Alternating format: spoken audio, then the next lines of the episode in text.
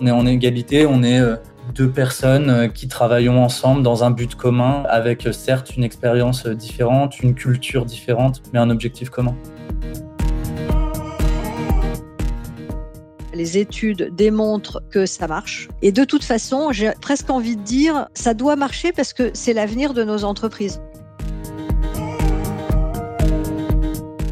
Maintenant, ce que les entreprises doivent faire, c'est être capable d'identifier les leviers de chacun et, et, entre guillemets de faire travailler les gens ensemble sur des sujets qui leur parlent. Depuis toujours, l'entreprise est un lieu où différentes générations se rencontrent, échangent et travaillent ensemble. Chaque tranche d'âge a ses caractéristiques bien sûr. On dit la génération Z ultra connectée, particulièrement attentive aux enjeux de la RSE, mais aussi volatile. On décrit les seniors comme des personnes expérimentées, fiables, mais aussi moins ouvertes au changement. Dans cet épisode, loin des idées reçues, nous souhaitons faire le point sur la question de la collaboration des générations en entreprise et nous intéresser aux bénéfices de l'intergénérationnel. Nous échangeons avec Lydie Bruni-Scholz, directrice senior chez Page Group.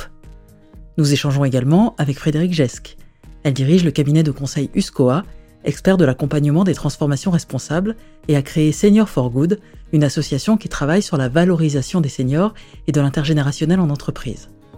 Enfin, nous rencontrons Sofiane. Il est directeur artistique en alternance depuis deux ans chez Customer, une agence de communication digitale. Tous nous donnent leur point de vue sur les différences générationnelles en entreprise et leurs clés pour en faire une force. Vous écoutez mieux, le podcast qui interroge le monde du travail.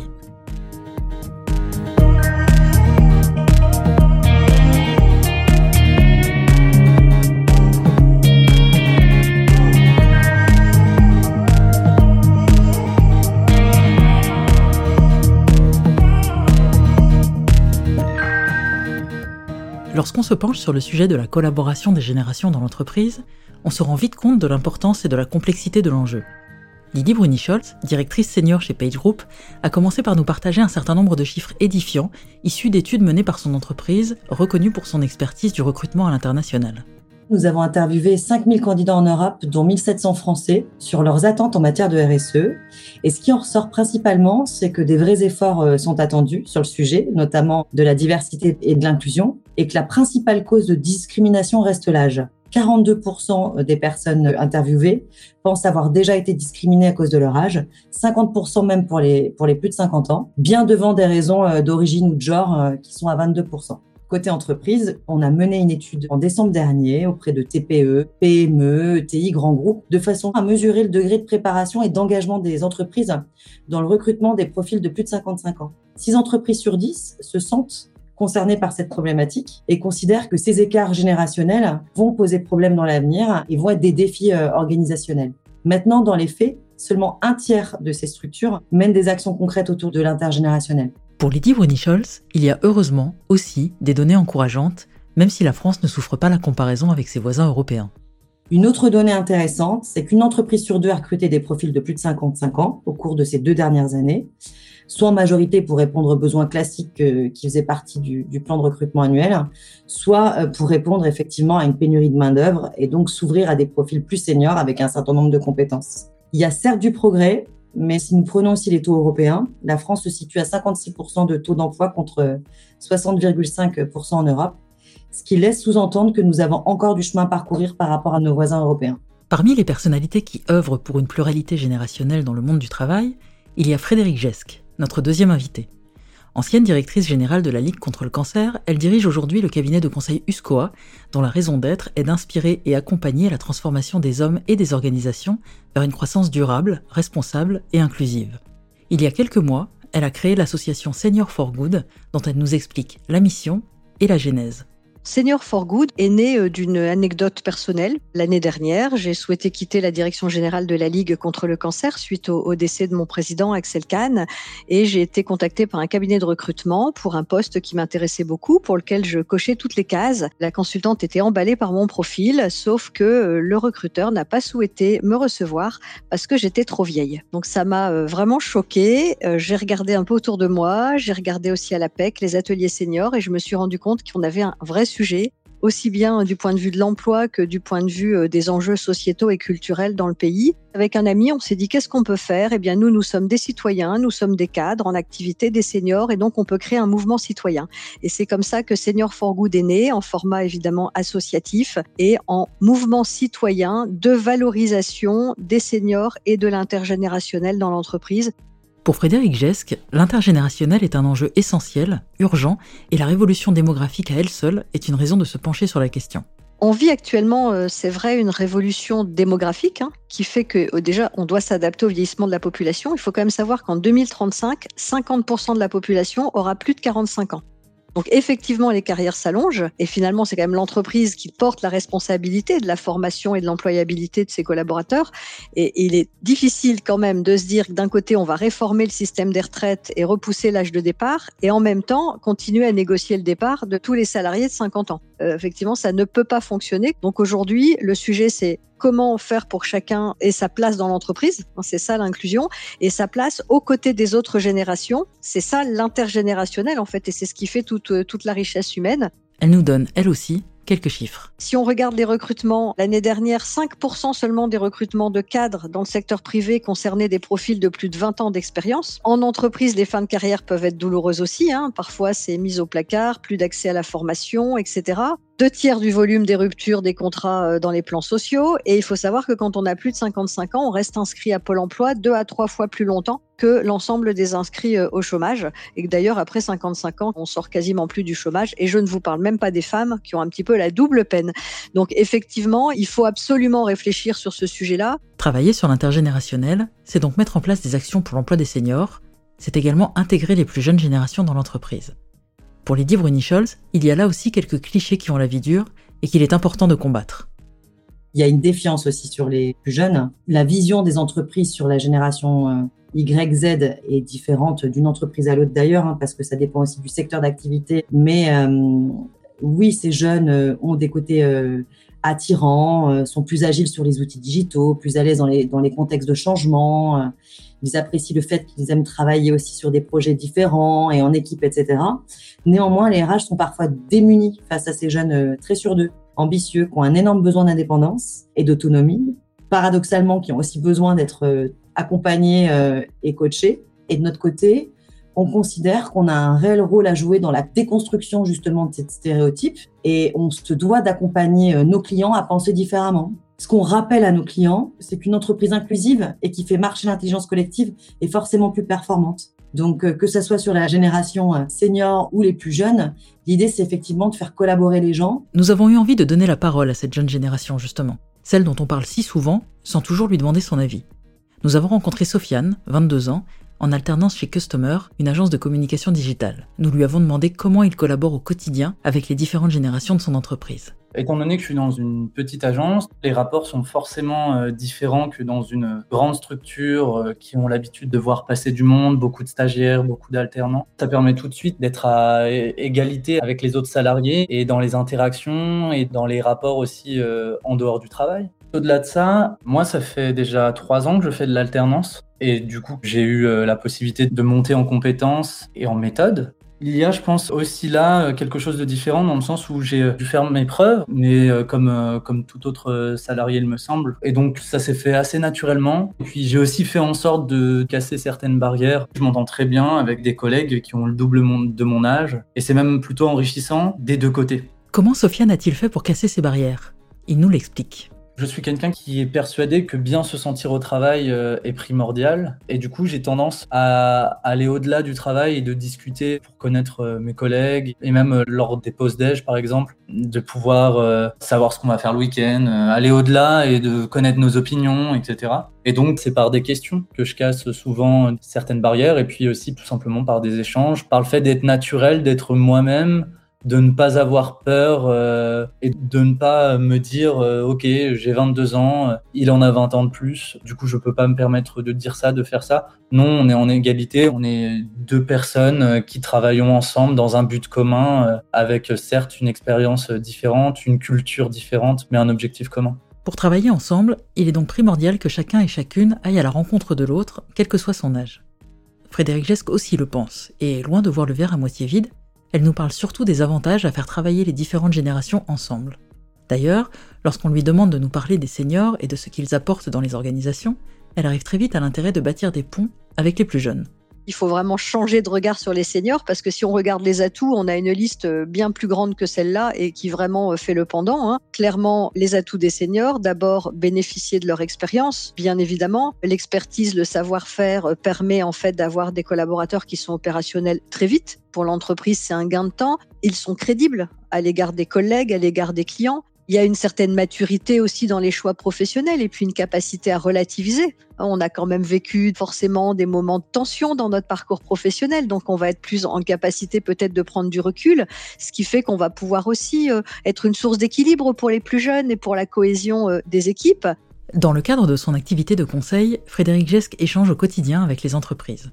Elle est aux premières loges de ces évolutions. Je dirais que les grandes entreprises, les grands groupes se sont emparés de ce sujet depuis quelque temps euh, parce qu'ils sont équipés, parce qu'ils ont énormément de ressources pour cela et qu'ils ont des engagements aussi ESG réglementaires euh, à tenir. Il y a donc des initiatives euh, assez intéressantes, mais finalement assez récentes. Hein. Je pense par exemple à la signature en mars de l'année dernière au ministère de l'économie par une trentaine de grandes entreprises d'un pacte intergénérationnel, en fait du premier acte d'engagement interentreprise sur la place des collaborateurs de plus de 50 ans, avec notamment L'Oréal, où ils ont pris en fait une dizaine d'engagements très intéressants hein, sur le recrutement, la formation le maintien dans l'emploi, le bien-être au travail, les stéréotypes liés à l'âge, la retraite, etc. Ceci étant dit, même dans ces grandes entreprises, j'ai encore échangé avec une, cliente récemment qui me disait c'est quand même un sujet un peu nouveau pour nous. Euh, on va y aller là parce qu'il y a la réforme des retraites et que donc cette année on va en faire notre priorité. Donc c'est vrai que l'actualité de la réforme des retraites pousse beaucoup euh, à l'action. Chez mes clients plutôt euh, PME, ETI, c'est quelque chose d'assez nouveau. On est quand même plutôt, euh, me semble-t-il, dans des phases de sensibilisation et d'accompagnement des managers et plutôt des comités de direction, des comités exécutifs. Et euh, peut-être que finalement, comme c'est souvent le cas, le vrai changement culturel viendra des TPE, PME, des territoires, des patrons patrimoniaux qui sont très proches de leurs équipes et qui vont être peut-être davantage dans l'action concrète plutôt que dans les grandes annonces. Revenons à Sofiane. Lui, typiquement, voit un intérêt concret dans l'exercice de son métier à avoir des interactions avec différentes générations. Étant donné que moi je suis un créatif, c'est peut-être euh, différent dans le sens où dans la création, j'ai l'impression que les profils ont tendance à vouloir s'enrichir. En tout cas, ça fait partie du métier de savoir ce qu'il se passe, de savoir les tendances, de savoir euh, euh, ce qu'il se fait actuellement. On a une curiosité en tant que créatif qui est là, qu'on ait 12 ans ou, ou 45 ans, on a cette curiosité-là. Et du coup, c'est pour ça que effectivement, euh, on est toujours dans le partage de ce qui se fait, de ce qui se dit. Il faut être à la page et surtout, c'est enrichissant parce que on fait un ping-pong d'idées ou de références culturelles en montrant quelque chose. Ah, mais c'est marrant. Euh, cette chose-là dont tu me parles qui est actuelle, et ben ça fait écho à un truc d'il y a quelques temps où c'était vachement à la mode. Il y a une sorte de euh, confrontation d'idées et de références qui est super intéressante. Et lorsqu'il confronte ses méthodes avec ses collègues, c'est la même chose.